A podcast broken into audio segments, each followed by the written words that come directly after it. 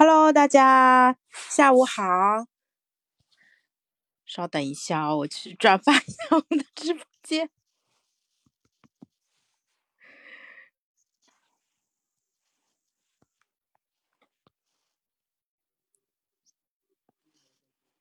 Hello，Hello，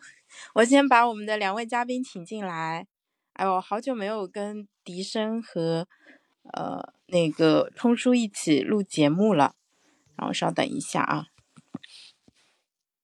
大家下午都没事做吗？都在听喜马拉雅吗？一下子进来这么多人。好的，那今天是二零二四年二月九号。啊，今天是大年三十儿，虽然今天还是工作日啊，但是很多朋友现在应该已经在家里面了，说明大部分老板还是 比较善良的。那啊，潇潇节也是啊，公司给我们多放了一天假，所以我今天是在家里面安心等过年。那啊，非常开心，在啊二零二这个二三还叫什么，在兔年的最后一天，能够跟大家啊用一个非常有意义的一个节目，然后告别。呃，这一年，然后期待新一年的到来。那我真的好久没有跟笛声和冲叔录节目了。就是二二年的时候，当时我们曾经在喜马这边，呃，就做了一个还蛮壮观的一个节目。我们当时利用上海当时封控的时间就出不去嘛，我们三个人。啊，一起做了七十多天连续的每天中午的直播的分享，那那个时候回想起来，真的对我帮助特别特别大，也非常的开心啊。然后能够有两位这么好的一个搭档，那今天呢，嗯，我们可能正好借这个小小的契机，把我们死磕拖延症三人局啊这个栏目再恢复一下。我们差不多会跟大家聊三十分钟的样子啊。然后呢，今天聊的这个话题比较应景啊，就是说，哎。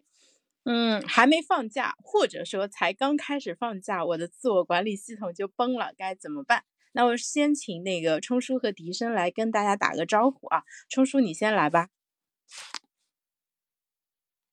你们是不是已经忘记了怎么开麦了？这个很久没有用了。来，把你的麦打开。我确实点错了。好，各位那个，呃，各位新年好。然后接下来的话呢，在二零二四年的话。就是最近一段时间，我这边已经开始带着一群人，先开始减，呃，增肌减脂了。那这样啊，动力满满的二零二四年的话，应该要从一些那个良好的习惯开始吧。好的，好，笑笑。嗯，哎，我来问一下，你上一轮增肌减脂的成效怎么样？请问你现在的体重是多少？呃，冬天的时候那个太冷，然后我大概是。那段时间的话是又掉了那个大概三四斤的样子，但是那个就是去年秋就是夏秋那一段时间的话，我是增肌就是体重增长了十多斤吧，然后那个肌肉量的话增长了大概七到八斤，然后今天的话给给给两个会员在那边演示的时候，就是呃他们那个就是。跟跟我才练了那个就是增肌重训的这个，才练了一一个礼拜左右，然后呢，我我给他们演示我蹲那个九十公斤的，然后他们呢就是女性嘛，然后自己的话只蹲了就是差不多那个三十多公斤的样子，算是一个刚刚起步，然后他们呢大概呃经过一两个训练一两个月的这样的一个锻炼之后呢，大概呃让他们蹲个五六十公斤啊之类的就。呃，差不多了，不不能那个让他们蹲太多。然后，呃，我蹲了那个九十公斤之后，因为这个就约等于我那个就是一点多少一点八倍的体重嘛，所以呢，就是这个他们看着还是那个觉得挺厉害的，就是所以呢，就是呃，我大概是最近两三个月的时候呢，就解决了一个就是长期以来困扰我的别人对我的一个说法，就是。哇，你好瘦啊，对吧？那实际上呢，我身上全是肌肉，就是我我，因为我家族的基因的话是属于这个呃体脂率都很低的，就是我的体脂率的话比其他普通男性的话大概要至少低十五个点。那你算上十五个点的话，那我实际上体重的话是一百二十多斤，也就是跟普通人。呃，类似的，但是我身上的这个肌肉量的话是，呃非常大的，所以他们看着我好像那个就是比较瘦一点的，但是我实际上还是那个就是力量非常强的，所以呢，这呃反反正呢，就是每个人的话都可以通过这种增肌重训减脂的这种方式呢，呃减就是增加个几斤肌肉，然后呢，你的状态、你的身形都会变得很好。好，潇潇。嗯，好的。所以冲叔就是传说中的多吃不胖，而且他吃的也不多。就是我们在忙着减肥的时候，他是要闹着增肌的那种少数人啊。然后他确实非常的瘦啊，但是呢，浑身都是肌肉，非常的有力量。我见识过他负重深蹲的样子，而且那是在夏天的时候，他又练了半年。哇，那这个啊，我觉得那个过完年还是要往那个冲叔那边跑一跑啊，要多去他的。呃，那个健身房，嗯，他，嗯，好的，那呃，来，我再邀请笛声来跟大家打个招呼。Hello，Hello，呃，Hello，大家，呃，应该说新年好了啊，呃，很开心又能来参加这个死磕死磕拖延症啊，就是 真的是好久没来了，你看手都 感觉都有点结巴了，但是真的很开心。也希望大家听了刚刚冲叔的讲的，就是可以提前做好准备，对吧？就跟我们今天主题一致，啊，一年之计在于春，那我们可以赢在起跑线。好的，潇潇。嗯，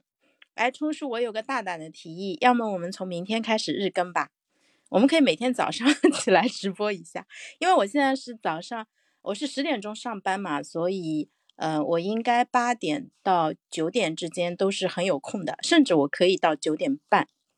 其实都可以。然后，呃，因为以前啊，就是试过这个时间，发现好像，嗯，用户不多，但是实际上做这个事情并不是为了用户，而是为了我们自己。因此的话，我们可以回回头商量一下，我觉得可以可以再恢复一下更新，因为我觉得交流真的很重要。呃，我跟笛声也是很喜欢我们之前曾经聊的那些话题，而且，呃，就是我们如果把那些话题拿过来再聊一轮的话，啊，我觉得会有全新的呃感悟啊。然后呢，因为时间过去更多了嘛，我们在这个事情上啊又做了新的尝试，然后拿到了一些呃很有趣的一个结果，也想。啊，自己好好的趁这个机会复盘一下。那今天我请笛声和冲叔来的话，主要还是 因为要解决一个迫在眉睫的问题。我不知道现在在听我们节目的朋友，请问你摸着良心，就是从你放假回家到现在，你的作息还正常吗？你的作息有跟你上班时一样正常吗？那我自己的答案是。我的作息迅速的崩溃了，就已经马昨天晚上我就是一点多睡，然后今天早上因为八点钟有一个事情啊，就是呃跟别人约好了，所以呢就是七点二十的时候挣扎着爬起来了，我相当于只睡了六个多小时，然后觉得啊不行不行，这样太痛苦了，而且因为我明天要开车回浙江嘛。我今天晚上一定要好好睡觉。如果我只开五六个小时开高速，呃，风险实在太大了，我不能让自己全家的生命安全受威胁啊。因此的话，我觉得我很有必要马上马上做出调整啊。那我们死磕拖延症这个栏目的特点就是说，呃，有什么问题一旦发现，马上就要行动起来，开始改变嘛。因此，我就请到。呃，冲叔和笛声来跟我们一起聊一下。那笛声，你现在作息还正常吗？你应该是今天刚开始放假，对吧？我觉得挺正常的呀。就是我似乎，首先可能是因为我觉得一个很重要的原因是，呃，我其实对过春节啊，从来都没有什么太大的期待。就是可能我看到很多人，包括身边的朋友、同事，在过节之前，可能已经，呃，四五天之前，一个礼拜。之前他们都已经开始，对吧？就是在那边讨论过年期间要去干嘛干嘛，要去哪边玩，然后可能要去访亲探友，都已经开始计划起来了。但是可能我的话，对春节期间就没有什么太多期待，所以，呃，我觉得我的作息还算是习惯，而且基本上就是按照正常的时间去休息。我觉得这个还挺重要的嘛。嗯，好的，那笛声。这个没完全没有这个问题，那今天就可以专心的治疗我一个人啦。那周叔，嗯，来来来，那个帮我分析一下，为什么呢？我觉得说起来也很惭愧啊，说是搞自我管理啊，然后也有这么二十多年的失败的经验，也算有点小成看，还在少数派发表过专栏，然后呢，也帮助没有，结果到身上就这么不靠谱，怎么办？就是实际上，就是遇到节假日或者是呃各种一些意外状况的时候，你的作息发生了紊乱的话，这个是很正常的一个事情。所以呢，在 就是呃，我实际上也是最近一个礼拜左右，然后临近春节年关了，然后我突然之间这个呃作息时间的话，就因为一次意外的，就大概是三点左右，然后就呃一下子醒过来了，然后接下来呢，我的作息的话就从那个早上七点多醒过来，然后又调整到早上六点钟。就醒过来，所以最近的话，你们会发现我在早起群里面，那个就是，呃，带着就是差不多在六点左右的时候，然后就用小太阳，然后开始带着大家在那边去打卡了，对吧？所以呢，就是，呃，你会发现，就是一个人的作息的话，它始终是会不断的发生变化的。呃，对我们来讲，就是就像潇潇刚才那个所讲到的，就是我们之前的话是坚持日更的那一段时间的话，实际上是。呃，就养成了一个非常固定稳定的习惯，也就是说，不论遇到什么样的一些状况的话，我们都会尽量在特定的一个时间段，每天进行这种语音对谈的直播。那么，当这样的一个习惯习惯养成了之后呢，然后就会不断的呃，在我们的脑海中呢强化我们的注意力，然后呢，我们差不多到时间点了之后，因为心里面有这件事情，然后呢，就会持续的去做这件事情了。所以呢，就是调动。一个人的执行功能，也就是说他的一个呃注意力焦，就执行功能中间的这个注意力焦点呢这个非常核心关键的一个部分。你一个人做任何的事情，如果他的注意力焦点始终的是能够被其他的各种各样的一些外界的其他的。呃，不特定的这种随机的因素事件给干扰的话，那么他必然不太可能聚精会神的去做某一件特定的事情。而如果这一件事情是你长期以来一直认为非常重要、非常想做的，那么你自然就没有时间去做这件事情。那么，呃，所以呢，就是很显然，潇潇出现这样的一个，呃，一放假了之后，这种作息时间紊乱的话，是因为。你最近这种在各种社群里面太不活跃了，也就是说，你没有一件没有像那个二零二二年到二零二三年这个一整年的这样的一个非常集中的你想要呃去表达去输出的这样的一个欲望和状态，你暂时没有。那么这种情况下的话，就是当你手头没有一个核心的，就是除了工作之外的这样的你。以以兴趣为驱动点的，你想做的事情存在的时候，那么你一回到家里，你突然间发现自己除了上班之外无所事事，没什么事情干了，也不知道自己要去往什么方向。二零二四年到底应该怎么办？所以这种情况下，你的作息出现崩溃，这个是很自然的一种状况。那么你你再比如说那个像我这段时间，呃，就前面那个半年的时间，就是围绕着。就是早上，这个这个普拉提馆里面那个有没有课，然后要不要去，然后这样的一个事情去驱动的话，那这样的话，有的时候有早课，有的时候那个早课那个没有乘客取消了，那这样的话，就是我的作息的话，是不是就随着这样的一件事情被带动着，然后去不断的调整和紊乱呢？然后呢，其他的很多的朋友，就是有些那个就是在异地他乡去工作，然后呢，春节的时候返乡。那么当他返乡的时候，他从，呃，日常长期一年的话，有有十一个月居住的这这样的一个城市环境、生活环境里面、工作环境里面脱离开来，回到自己的老家，然后呢，可能是天天晚上都要，就是白天晚上都是今天那个大姑家那个吃，呃，吃饭，然后明天那个二姨家吃饭，对吧？那这种情况下的话，他的情境也是一个巨大的混乱。他回到老家之后，他除了这种走亲访友之外，间也发现自己没事情干了。当一个人没事情干的时候，那他他的作息就自然而然崩溃了。那么等到那个年初五啊之类的，大家那个又返回到自己工作生活的这个城市，然后呢重新呃设定下来，二零二四年自己要做点什么，那这种情况下，他突然间重新有了方向和目标，所以你会发现，真正的对你的这个作息起到核心的牵引作用的是，你究竟二零二四年想要做什么，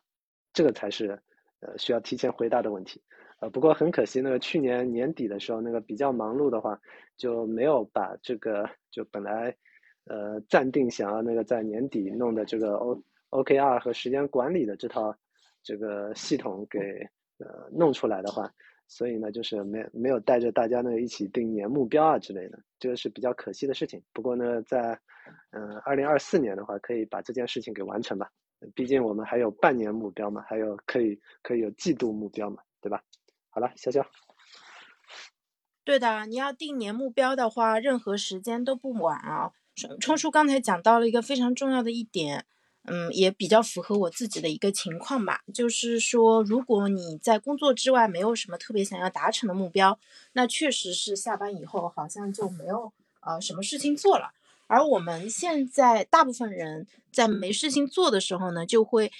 找一些事情让自己来做，那这个时候我们通常不会选择一些特别健康、特别向上的一些啊爱好或者习惯来培来培养，而很可能就是会呃点开手机看一看，对吧？然后可能就会现在小红书啊，或者现在短视频里面就出不来了 啊。因因此的话，这个其实是大家特别特别需要注意的。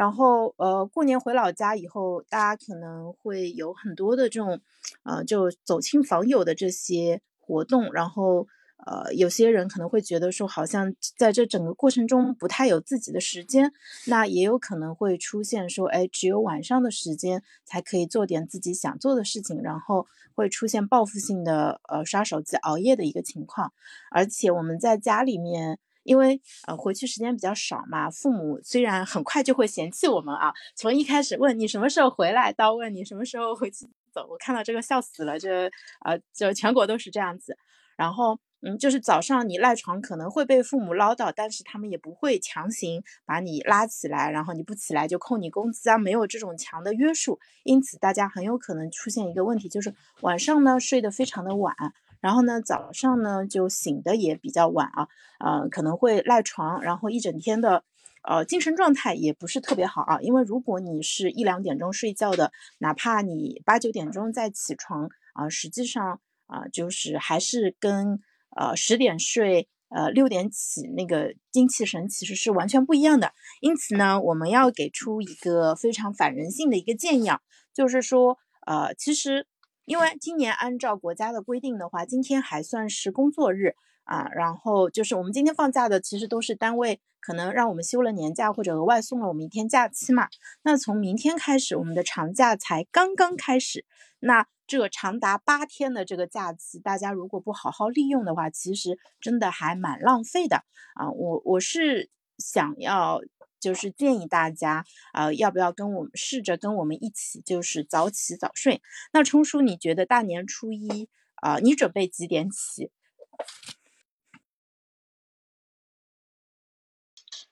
就是，呃，我的计划的话，反正那个最近一段时间，我已经那个又调整到六点钟那个早上会醒过来的话，那我就六点钟，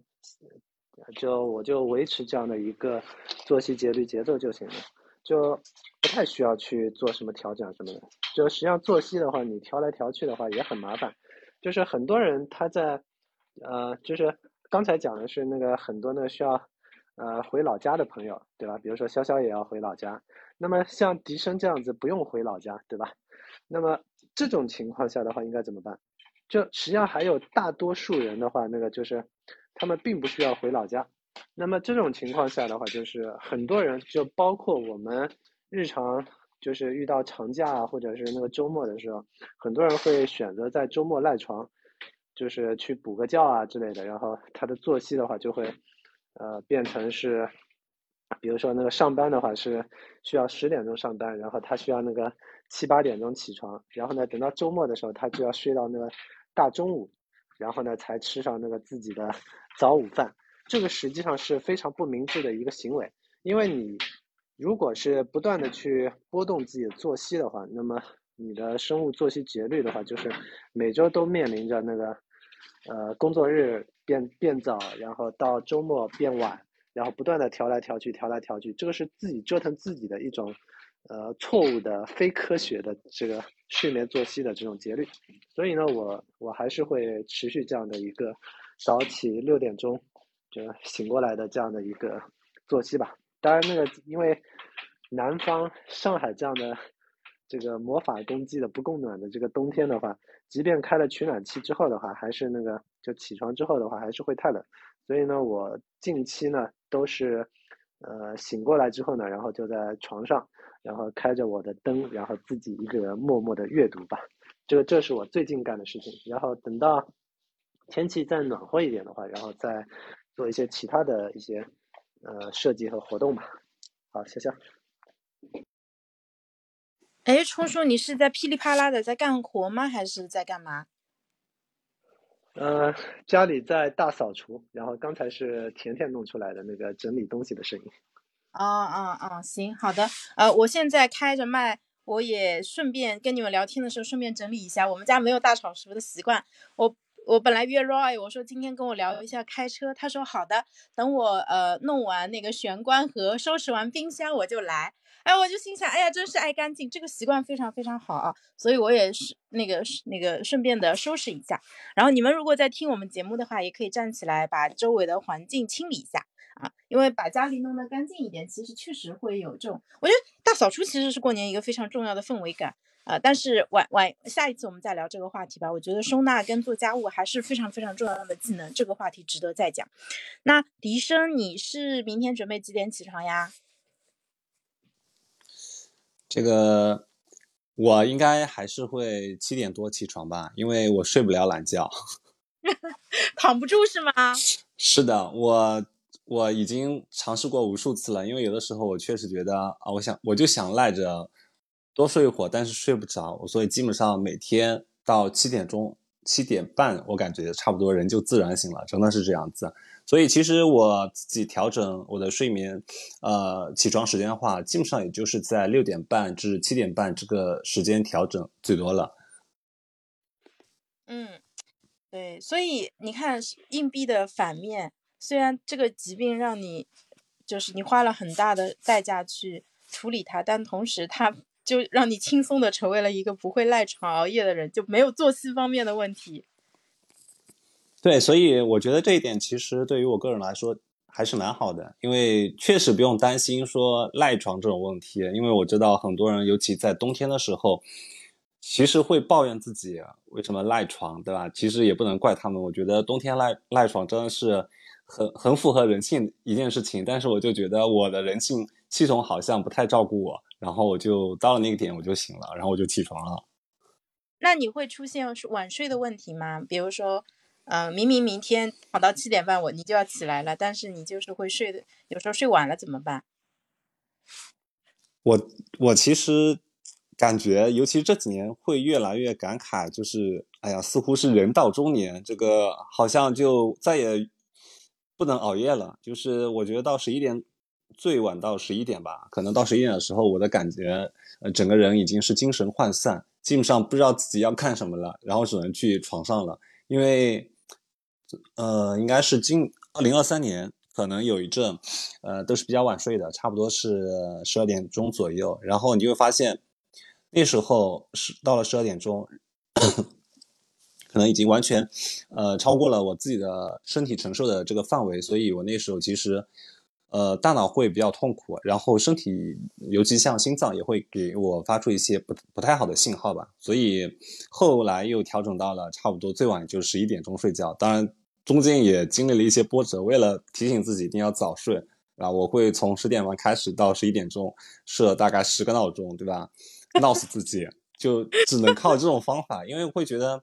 呃，我还是需要一些很外在的东西来帮助我去。呃，达成这种习惯，因为我觉得这个闹钟，因为因为可能我听 iPhone 的这个闹铃已经听习惯了，就是每次早上，然后晚上听见这个闹铃，真的真的会心头一紧，然后就意识到啊要干嘛了。早上听啊我要起床了，真的完全不能等待。然后晚上听这个闹铃，其实都是有一样的效果，心头一紧。对，就是这样子。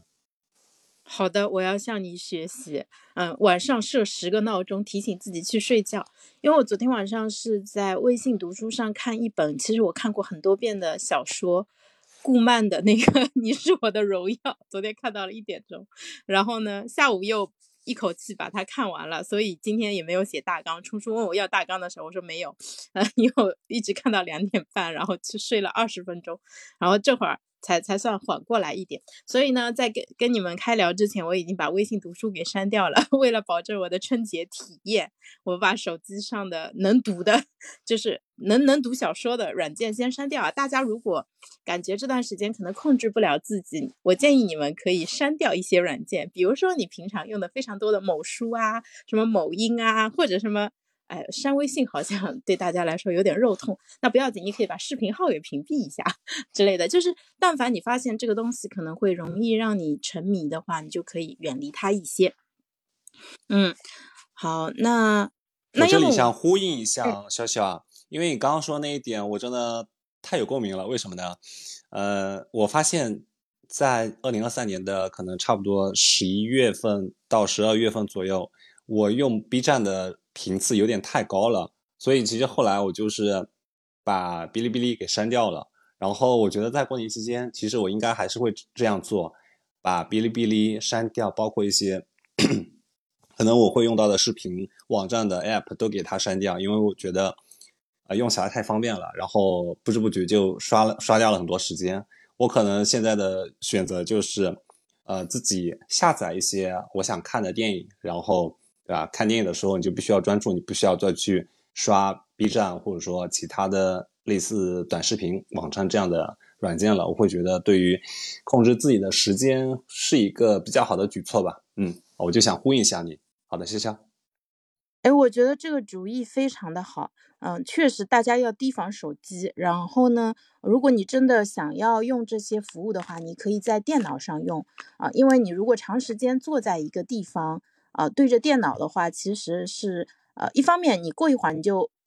呃会想要站起来走一走的，就是参考我们在公司里面，就是你对着电脑的话，你肯定啊不会像刷手机能够那么沉沉浸啊啊，手机屏幕虽然小，但是呢，它让人沉迷的能力，我感觉比大屏幕其实更厉害。然后另外一个的话，就是哎，你说下点电影看一看，我觉得这是一个很好的一个主意啊，我是。我刚才突然在想，要不要把我们家的投影仪带回去，再买一个移动的幕布，这样子我就可以在老家看电影了，就可以老家晚上组织一场电影放映会。因为京东过年不是还不打折吗？我可以买一个这个就是那种便携式的那个投影幕布，好主意啊！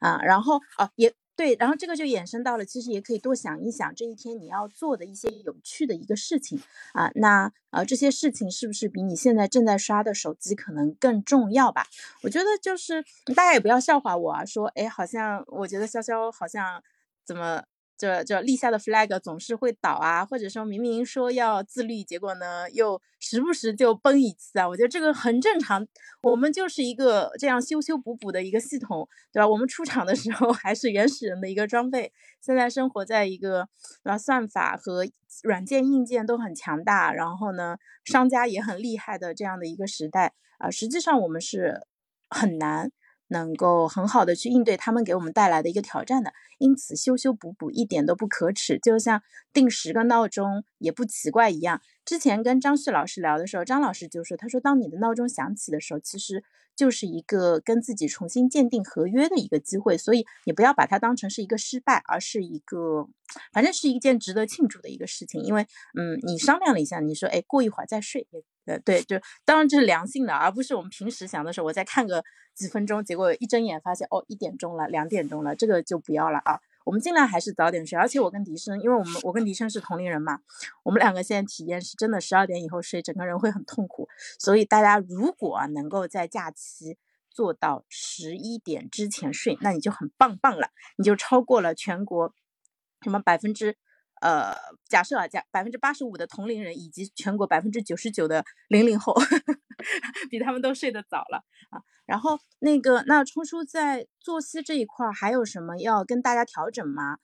呃，就是我我想了一下，我回老家其实可能会就是睡眠体验肯定其实没有自己一直待的地方好，因为不管是温度啊，还有这种床品的那个舒适程度啊之类的，肯定是没有，呃，甚至包括住条件可能都没有那么好啊，跟自己日常用的地方还是会有一点差异的。那大家就是克服一下。所以我的建议就是，呃，春节那个老家待好了，然后回到自己的城市之后，然后春节在老家的话就该放纵放纵吧，然后等回来之后，然后好好定一下二零二四的，呃，自己的目标，梳理一下自己的状态，然后呃，该干活干活吧。我觉得这个才是更关键的，劳逸结合。嗯嗯，对，嗯，也也没必要就非得要抢这七八天的一个时间，对吧？好好玩，好好陪家里人才是正经事儿。然后说到这里，其实也是想跟大家说一下，啊，就是嗯，如果一直在家玩手机，就相当于我们只是换了个地方玩手机啊，那其实并没有真正起到陪伴家人的作用。我觉得假期最重要的，可能一方面是给我们一个机会，让我们真正做到身心放松。啊，那是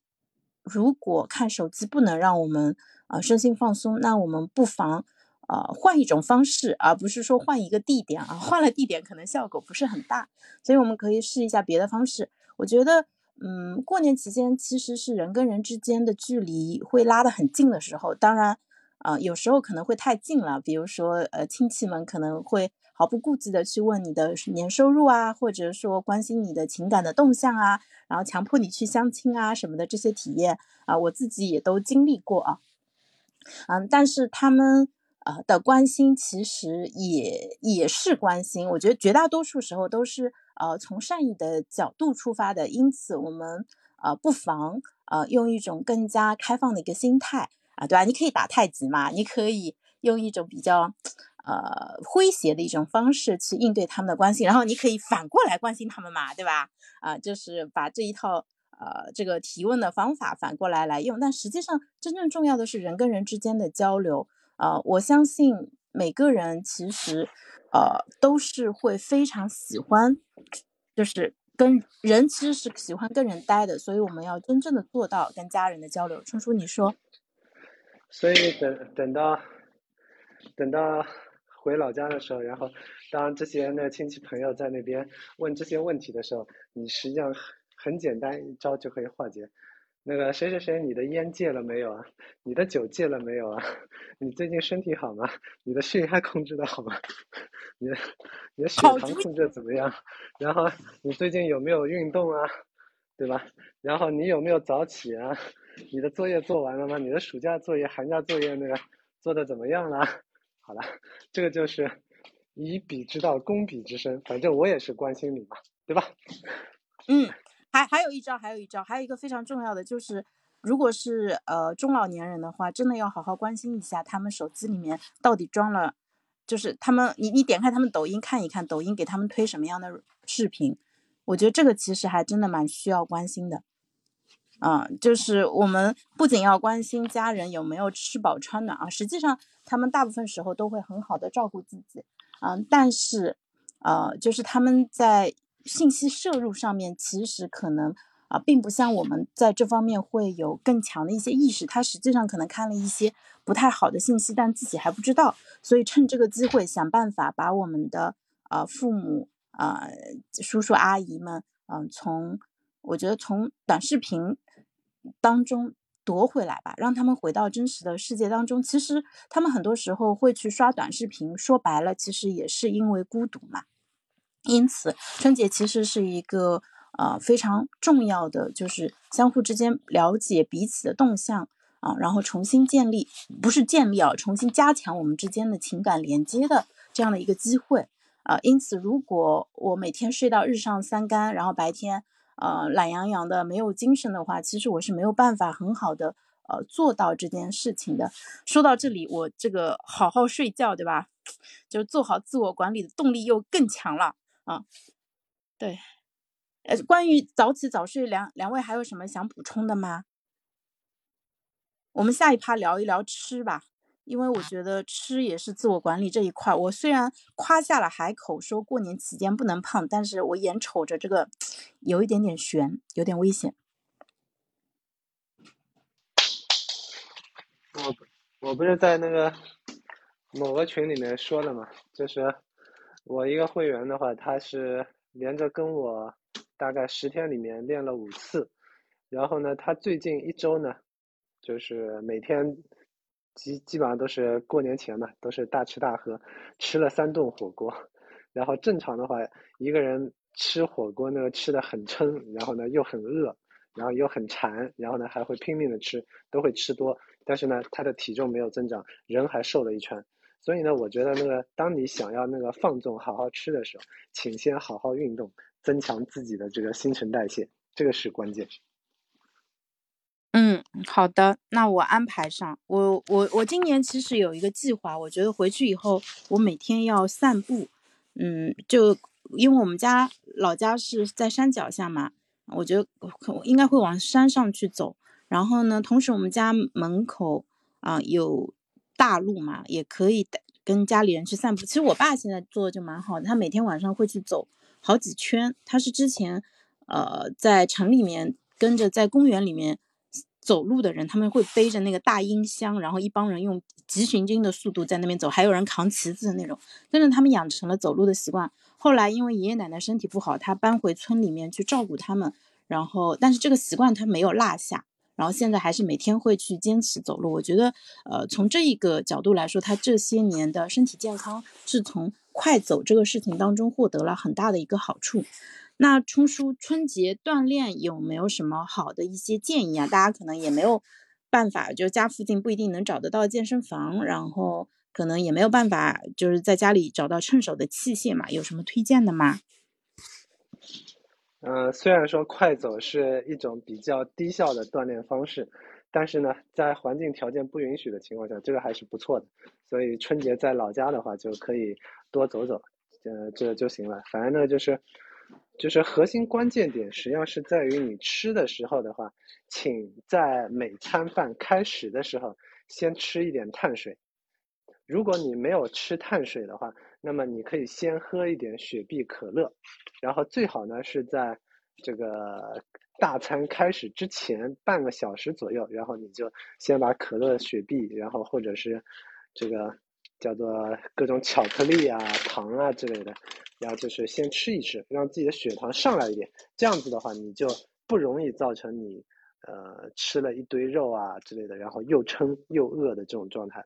当你又撑又饿的时候，你一定会，呃，就是吃多，呃，春节期间的话，呃，这几天那个，等明明后天吧，我闲的时候，公众号我发发一篇那个又撑又饿这个这个坑点问题吧。哎，这个真的有点反常识哦。我之前听到的健康饮食建议是先吃蔬菜，然后冲叔现在建议大家先喝含糖饮料或者先吃碳水。哇，这个我太喜欢了，白白米饭吃空口吃白米饭我是可以的。行，那快手呃快走也被认可了，挺好的，挺好的。那迪生，你过年期间的话，你自己有没有什么运动的一个计划？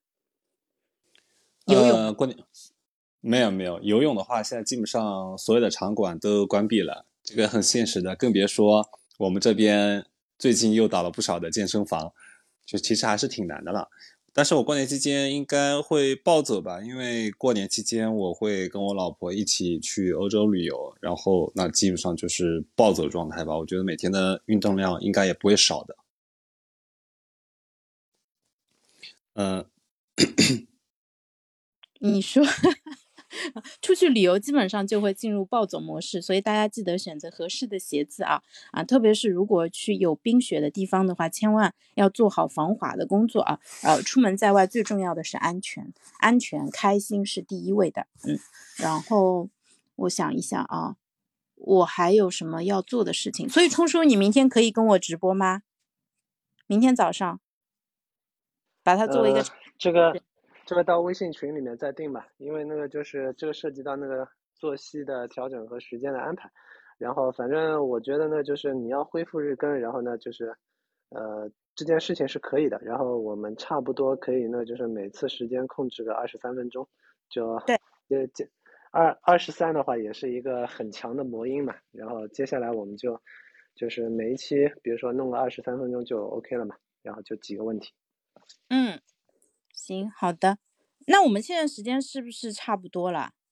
嗯，今今天差不多就到这里了。嗯，行。春节期间其实大家也不适合长时间的听播客嘛，还是摘下耳机，多跟家里人待在一起。那我们今天就先到这里，非常谢谢冲叔和笛声啊，祝你们新年快乐，也祝所有啊在听我们节目的朋友新年快乐，二零二四年跟我一起心想事成，然后想做的事情都能够麻利的去把它给做到。然后我今天的那个。呃，正能量满满的那个日历上面写的就是，今天随便怎么吃都不会胖。好了，祝各位 新年快乐！新年快乐！节后，对，等节后，然后就跟着我们来好好的重新建立起自己的自律系统吧。嗯，自律系统每年要重启很多遍，就像电脑用多了要重启一样，所以呢，很正常，非常非常的正常。好的，那笛声最后跟大家打个招呼。呃，好的，那借由我觉得冲叔其实也算是给大家卸载吧，因为我觉得很多人刚听我们这一期播客的时候，可能会觉得哎有点紧张，感觉怎么在过年期间还要卷起来，对吧？还要卷起来。但是我觉得冲叔他从在开头以及结尾这个反复就是前后呼应了一下，然后就告诉大家，其实大家在过年期间就是。保证自己吃好、睡好、玩好，其实就够了。你不要太想其他的，就是说还要逼自己做一些平常在呃日常都不太能完成的这些任务什么的。我觉得真的挺好的，给大家思想上、认知上都卸载了。好的，嗯，那我也希望大家能够在新年期间能够吃好、睡好，把身体养得好好的。我觉得这对于我们迎接未来的挑战真的是非常重要。嗯。好的，那我们明年再见啦，拜拜，拜拜。